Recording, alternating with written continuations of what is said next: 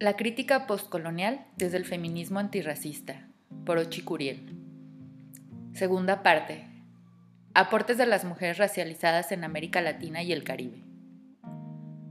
Para hablar de colonialidad en América Latina y el Caribe y de sus efectos en las mujeres, hay que remontarse a la época desde donde se inicia este proyecto. Una de las secuelas del colonialismo, no solo como administración colonial, sino como proyecto de sociedad moderna, fue la manera en que se constituyeron las naciones latinoamericanas y caribeñas. La homogenización, con una perspectiva eurocéntrica, fue la propuesta nacional a través de la ideología del mestizaje, que siempre aspiró a lo europeo como forma de mejorar la raza. Si bien el discurso de la nación se presentaba como algo híbrido, fundado sobre las bases de la mezcla de grupos raciales, al ser impulsado por las élites políticas y económicas criollas, no contempló, de hecho, a la población indígena y afrodescendiente, poblaciones explotadas y racializadas. Esta situación va a ser decisiva en el racismo institucional y estructural, que se expresa hoy en toda forma de una exclusión persistente en el ámbito económico, político, social y cultural. La supuesta democracia racial que muchos de los intelectuales de los años 30 instalaron como matriz civilizatoria ha sido más que todo una ideología de dominación, una manera de mantener las desigualdades socioeconómicas entre blancos, blancas, indígenas, negras y negros, encubriendo y silenciando la permanencia del prejuicio del color, de las discriminaciones raciales y del racismo como dominación. La democracia racial pasa a ser el mito fundador de la nación latinoamericana y caribeña, un mito que niega la existencia del racismo. En esta ideología, la de la democracia racial, la del mestizaje, las mujeres, fueron instrumentalizadas como una mano de obra barata, sus cuerpos fueron violados como mecanismos de explotación y subordinación. Uno de los aportes importantes de las feministas afrodescendientes latinoamericanas y caribeñas ha sido evidenciar este elemento del colonialismo, esta violencia sexual y psicológica, específicamente dirigida en contra de las mujeres negras e indígenas, que estuvo intrínsecamente vinculada con el mestizaje, una ideología y una práctica que aún hoy producen secuelas y tienen impactos para la población afrodescendiente e indígena y sobre todo en las mujeres. Pero las afrolatinas y caribeñas han también analizado cómo los estudios de las mujeres en la época colonial han estado atravesados por una visión colonialista y occidental, al ser las mujeres reducidas a sus roles de reproductores de esclavos y esclavas, madres de leche o como objeto sexual de los amos, o a lo sumo, estudiadas como fuerzas de trabajo en el sistema esclavista. Gracias a la producción afrofeminista, hoy contamos con estudios que muestran las diversas formas en que las mujeres se resistieron a la esclavitud lo que se ha denominado operaciones tortuga en las casas grandes de los amos, el desperdicio de productos domésticos, los abortos autoinducidos para evitar que sus hijos e hijas fueran esclavizadas. Fueron formas cotidianas de protesta y resistencia de las mujeres, denominado por la dominicana César, Celsa Alberts como cimarronaje doméstico. Pero también las feministas afro han demostrado muchas otras luchas radicales y arriesgadas, de, y arriesgadas de las mujeres para salir de la lógica y de la realidad esclavista, como por ejemplo las numerosas fugas de mujeres de diversas edades y naciones, como lo demostró Sonia Giacomini en un estudio realizado en Brasil. Aportes importantes como los de la brasileña Lelia González han permitido recoger la historia indígena y africana en su concepto de afroamericanidad, Lelia González rechazó la latinidad como una forma de eurocentrismo, pues subestima o descartaba las divisiones indígenas y negras en la construcción de las Américas. La, merifricanidad fue entendida por la autora como un proceso histórico de resistencia, de reinterpretación, de creación de nuevas formas culturales que tienen referencias en modelos africanos, pero que rescata otras experiencias históricas y culturales, conllevando a una construcción de una identidad particular, una mezcla de muchas cosas a la vez. Lelia González, desde una perspectiva feminista, fue una de las primeras en la región en colocar la importancia de la interrelación entre el racismo, sexismo y clasismo en la vida de las mujeres negras. Yurema Werneck, también desde Brasil, haciendo un análisis de las luchas políticas de las afrodescendientes, reconstruye la historia de las luchas de las mujeres negras, recuperando las lolades mujeres líderes africanas que resistieron a cualquier pretensión de dominio y sumisión. Werner reconoce esta herencia en las mujeres de la diáspora africana y recuerda que las mujeres negras empezaron la lucha política mucho antes de haber nacido el feminismo como teoría. Sueli Carneiro ha aportado un análisis de la división del trabajo al evidenciar cómo en el caso de las mujeres negras, las esferas públicas y privadas nunca fueron separadas, como lo planteaba el feminismo blanco, ya que desde tiempos de esclavitud ellas siempre trabajaron en las calles y en las casas.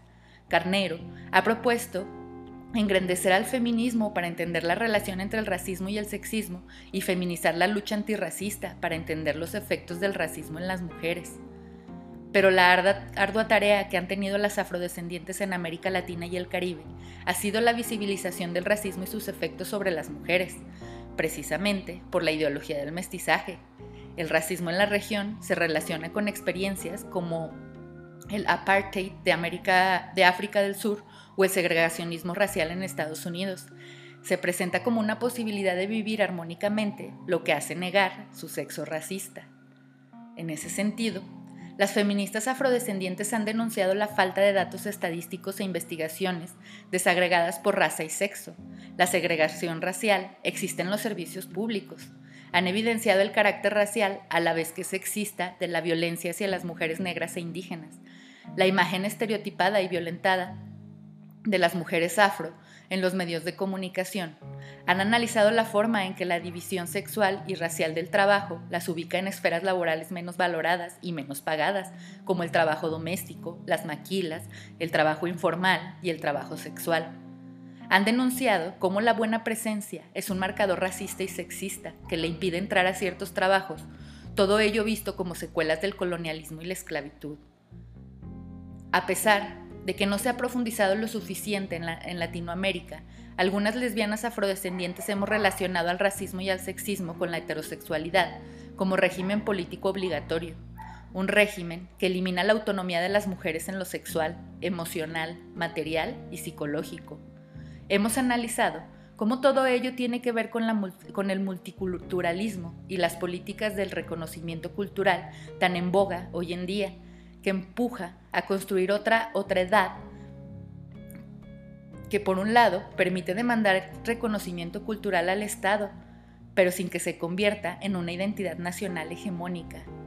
Una otra edad que mientras más cargada de autenticidad, más puede convertirse en la mercancía para mostrarse y venderse desde el Estado multicultural y pluriétnico respaldado por las leyes del mercado y viceversa una autenticidad que se sustenta fundamentalmente en las mujeres.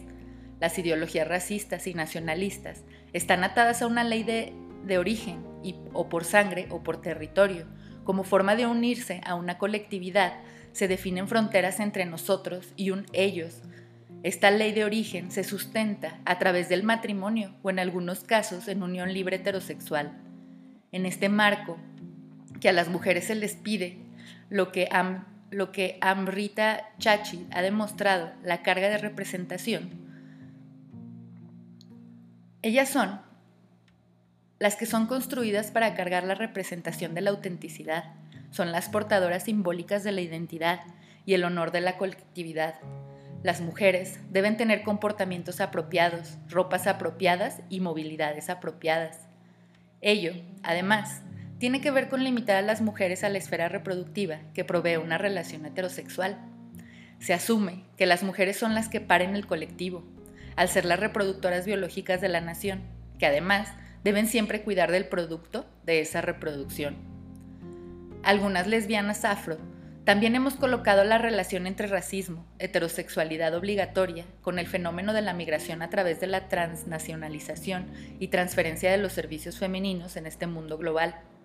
La feminización de la migración está siendo un fenómeno que ha trasladado la energía femenina del tercer mundo, en particular de las labores domésticas y el trabajo sexual, a países del norte. Muchas mujeres se mantienen en condiciones de ilegalidad, ocultas en las paredes del hogar en el que trabajan o en el centro en donde ejercen la prostitución. Lo primero se debe a la histórica división sexual del trabajo, lo segundo es la venta del cuerpo de las mujeres para satisfacción de los hombres, en este caso de hombres blancos europeos, aunque no únicamente. En el fenómeno de la migración, el Estado Nacional, el régimen heterosexual, el racismo y el clasismo están estrechamente ligados para reglamentar a las mujeres y condicionar su ciudadanía, pues ser ciudadana, siempre que te cases con un hombre, condición importante para lograr un trabajo asalariado. En fin, las afrodescendientes en nuestra región han aportado significativamente a una crítica postcolonial, elaborando un pensamiento político y teórico cada vez más sistemático y profundo, y lo han hecho la mayoría desde la práctica política. Para finalizar, quisiéramos hacer mención que a pesar de lo incipiente que es y del debate en torno a si existe un feminismo indígena en Latinoamérica, las indígenas desde sus prácticas han tenido también en los últimos tiempos una posición crítica y propositiva a nuevas formas de entender el entramado de poder de las sociedades latinoamericanas. Surgen como movimiento dentro de los movimientos mixtos de los años 70, fortaleciéndose en las décadas posteriores. La campaña continental de resistencia indígena negra y popular que se llevó a cabo en 1992 frente a la conmemoración de los 500 años del llamado descubrimiento de América, hecha por los estados y la Iglesia Católica, fue uno de los escenarios que permitió la aparición de este movimiento. No obstante, antes ya había experiencias políticas. Este feminismo ha cuestionado las relaciones patriarcales, racistas y sexistas de las sociedades nacionales en las que vivían, al tiempo que cuestionan los usos y costumbres de sus propias comunidades y pueblos que las mantienen subordinadas. El contexto cultural, económico y político en torno a las comunidades indígenas ha marcado sus propios puntos de vista y sus maneras de hacer política, cuestionando el sesgo racista y etnocéntrico del feminismo. Sus luchas políticas se dirigen a varias direcciones. La lucha por el reconocimiento de una historia de colonización, por el reconocimiento cultural, por la redistribución económica, el cuestionamiento a un Estado racista y segregacionista, el cuestionamiento al patriarcado indígena y la búsqueda de autodeterminación como mujeres y como pueblos. Marta Sánchez Néstor indígena muga en México se posiciona desde el feminismo indígena. Abro cita. Quizás sea nuestra propia forma de pensar en el feminismo, pues si bien estamos de acuerdo en que el sistema en sí ha sido patriarcal, vemos también que nuestra cosmovisión y concepción de estos temas polémicos no ha sido una tarea de absorber todo lo que se genera en el mundo mestizo, nosotras vamos retomando todo lo que nutre nuestra lucha y vamos dando a las mujeres, a las otras mujeres, todo lo que pudiera nutrir su propia lucha. En algunos momentos nos unimos en voces, en eventos, en exigencias, a quienes corresponde en este país o fuera de él, pero con nuestra propia estrategia para seguir luchando dentro de las comunidades y organizaciones para hacer de nuestra lucha una historia realmente de hombres y mujeres indígenas. Sánchez Néstor 2005 estas perspectivas han abierto la posibilidad de ubicar las experiencias de las mujeres según las culturas y entender que el género no es una, no es una única categoría estable y descontextualizada. A pesar de que aún desde los espacios académicos se representan a las mujeres indígenas solo como víctimas del patriarcado y de la fuerza del capital, como actoras políticas han tenido posiciones críticas y radicales que mucho aportan a la comprensión de la colonialidad y emprender procesos de descolonización del conocimiento. Conclusión. De las tensiones que aún se mantienen en torno a los conceptos de poscolonialidad, colonialidad, etc., subrayaremos una. Muchas veces se produce desde un ejercicio meramente teórico, sin reconocer plenamente o mínimamente que es a partir de los movimientos y de las luchas sociales que se generó la práctica, que luego es convertida en teoría. Desde la producción teórica, si bien se ha abierto brechas a partir de un pensamiento crítico, estas no dejan de ser elitistas, muchas veces androcentristas y dominadas por blancos y blancas, mestizas y mestizos. Las propuestas de las mujeres, y más si estas son racializadas, han sido dejadas de lado y no valoradas en el ámbito académico. Y esa situación se complejiza en estos tiempos de globalización neoliberal en donde las relaciones de poder no solo se extienden a los mercados capitalistas, sino también a todas las relaciones sociales. Hoy, la alteridad, lo que se considera diferente, subalterno, desde posiciones multiculturalistas, es también potable para el mercado y sigue siendo materia prima para el colonialismo occidental. Un colonialismo que no es asexuado, sino que sigue siendo patriarcal, además de racista. Hoy la diferencia cultural, la multiculturalidad, que parece ser un avance, sigue manteniendo relaciones de poder colonialista. Las y los que se consideran el otro, la otra, se naturaliza, se homogeniza, en función de un modelo modernizador para dar continuidad al control no solo de territorios, sino de saberes, cuerpos, producciones, imaginarios, y todo ello basado en una visión patriarcal, en donde los saberes de las mujeres son regalados o relegados a meros testimonios, no aptos para la producción académica.